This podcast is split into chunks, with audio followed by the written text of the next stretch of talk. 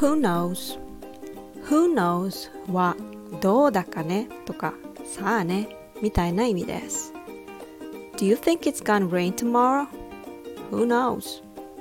明日雨降ると思うどうだかね Who knows things might get better?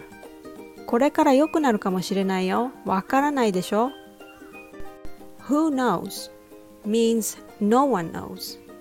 It's a rhetorical question we ask when we don't know the answer. A rhetorical question is a question you don't have to answer. Native speakers use that kind of questions a lot because it can stimulate the listener's mind. Who knows what I'm talking about?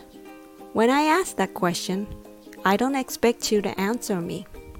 I hope you get the point and start using this type of questions in your conversations. Who knows, you might impress your friends. Thanks for listening.